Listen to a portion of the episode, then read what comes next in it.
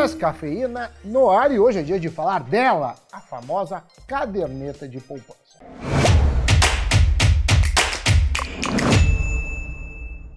Ela que é constantemente espizinhada por todo consultor financeiro e com razão. Além de render muito pouco, a caderneta vinha ainda por cima perdendo para a inflação há mais de dois anos. Ou seja, quem deixou o seu dinheirinho por lá esse tempo perdeu poder de compra.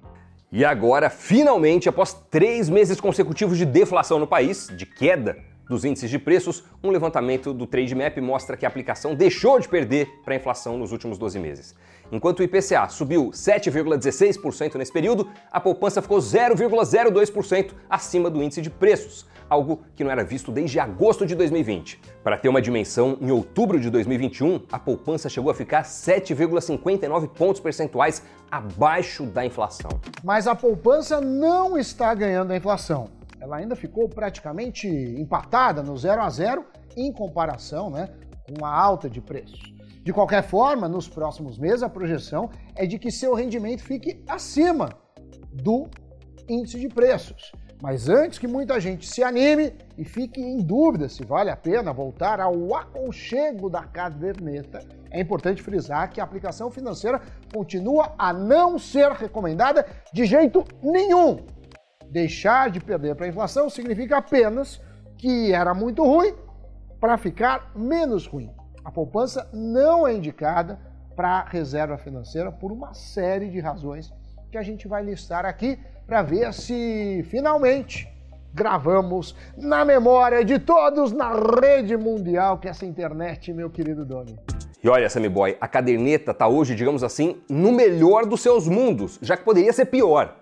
Com a taxa Selic a 13,75%, a poupança é remunerada pela taxa referencial, a TR, que atualmente está em 0,18% ao mês, que dá 2,18% ao ano, mais a taxa fixa de 0,5% ao mês. Isso totaliza 6,17% no ano, compara com o patamar atual da Selic. É muito diferente, né? não é pouca coisa não.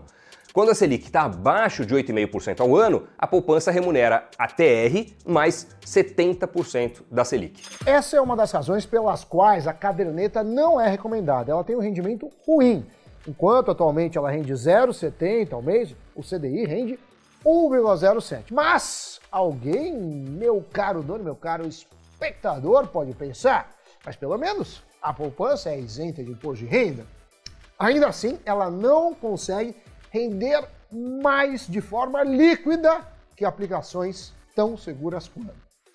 Mesmo se o investidor ficar poucos meses com dinheiro aplicado em um CDB e pagar a alíquota máxima de imposto de renda na renda fixa, que é 22,5%, ainda assim a poupança sai perdendo. O CDB que paga 100%, por exemplo, terá um rendimento, nesse caso, de 0,83% ao mês, se resgatado nessa alíquota que acontece antes de seis meses. A poupança só ganharia de uma aplicação que bruta de imposto de renda renda menos que 85% de CDI. Caso tirássemos o efeito do imposto, ela renderia menos de 0,70% ao mês. Só que hoje essas aplicações não são oferecidas no mercado. Os CDBs pagam, a gente está falando de corretoras como a Nuinvest e como outras, no mínimo 100% de CDI, ou 98%. Para piorar, enquanto é comum a gente encontrar no mercado CDBs com liquidez diária, onde não só é possível resgatar a qualquer momento, mas também onde os rendimentos são diários, a poupança só distribui rendimentos a cada 30 dias, que é o chamado aniversário da poupança. Ou seja, o investidor que deseja resgatar o dinheiro um pouco antes da data perde o rendimento do mês todo. E muitos se esquecem desse pequeno detalhe, né? Por fim, existem opções que rendem mais, que são tão seguras quanto a poupança. Muita gente não entende que a poupança é um instrumento de emissão de banco, ou seja, seu risco é equivalente ao de um CDB. Já títulos públicos tem risco do governo, ou seja, é o menor risco dentro daquela economia. É bom ainda lembrar que CDBs, LCIs e LCAs têm segurança do Fundo Garantidor de Crédito, o FGC, no caso de aplicações de até 250 mil reais por CPF e por instituição e 1 milhão de reais globalmente. O FGC funciona como um seguro. Caso o banco emissor desses títulos, né, dos CDBs, das LCIs, da LCAs quebre, o investidor recebe seu dinheiro de volta pelo FGC. E se quiser falar em instrumentos isentos, a gente pode falar que LCIs, LCAs e a poupança são isentas do imposto de renda e todas garantidas pelo FGC. E, aí, Doni, vale fazer uma conta. É, LCIs e LCAs, né? Se pagarem acima de 90% do CDI, a gente já está falando de um ganho bem expressivo, que é 90% do CDI líquido de imposto. Correto? O bom é que parece que muita gente vem despertando para essa realidade de que a poupança não é o melhor negócio. Longe disso, aliás. Tanto que no acumulado do ano a caderneta vem sofrendo saques intensos. O saldo negativo da caderneta no período passa dos 85 bilhões de reais, volume que supera o ano todo de 2015, que já tinha registrado a maior retirada da história da caderneta. É isso aí, espero que a gente tenha ajudado a solucionar de vez as dúvidas que ainda pairam sobre a caderneta de poupança. Dito isso, Doni, giro de notícias. A VEG deu show no seu balanço ao reportar um crescimento de 42% no seu lucro no terceiro trimestre. E isso fez suas ações liderarem as altas do Ibovespa. O resultado ficou acima da estimativa de 977,6 milhões de reais dos analistas consultados pela Refinitiv.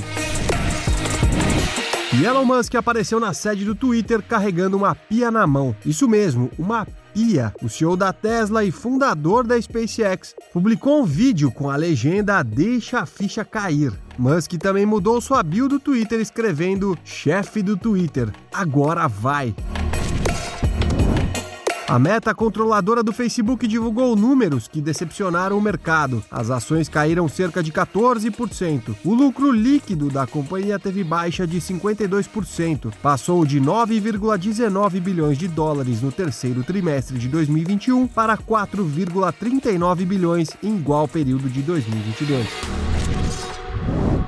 Esse foi o Giro de Notícias. Espero que o programa de hoje tenha contribuído com insights, com informações para você que é um investidor iniciante ou intermediário, ou até mesmo avançado. E é sempre bom coletar novas informações para tomar as melhores decisões para o seu dinheiro, né? Pessoal, obrigado pelo like, obrigado por se inscrever no Invest News. Tudo isso é muito importante para a gente, hein? E até o próximo Cafeína. Tchau!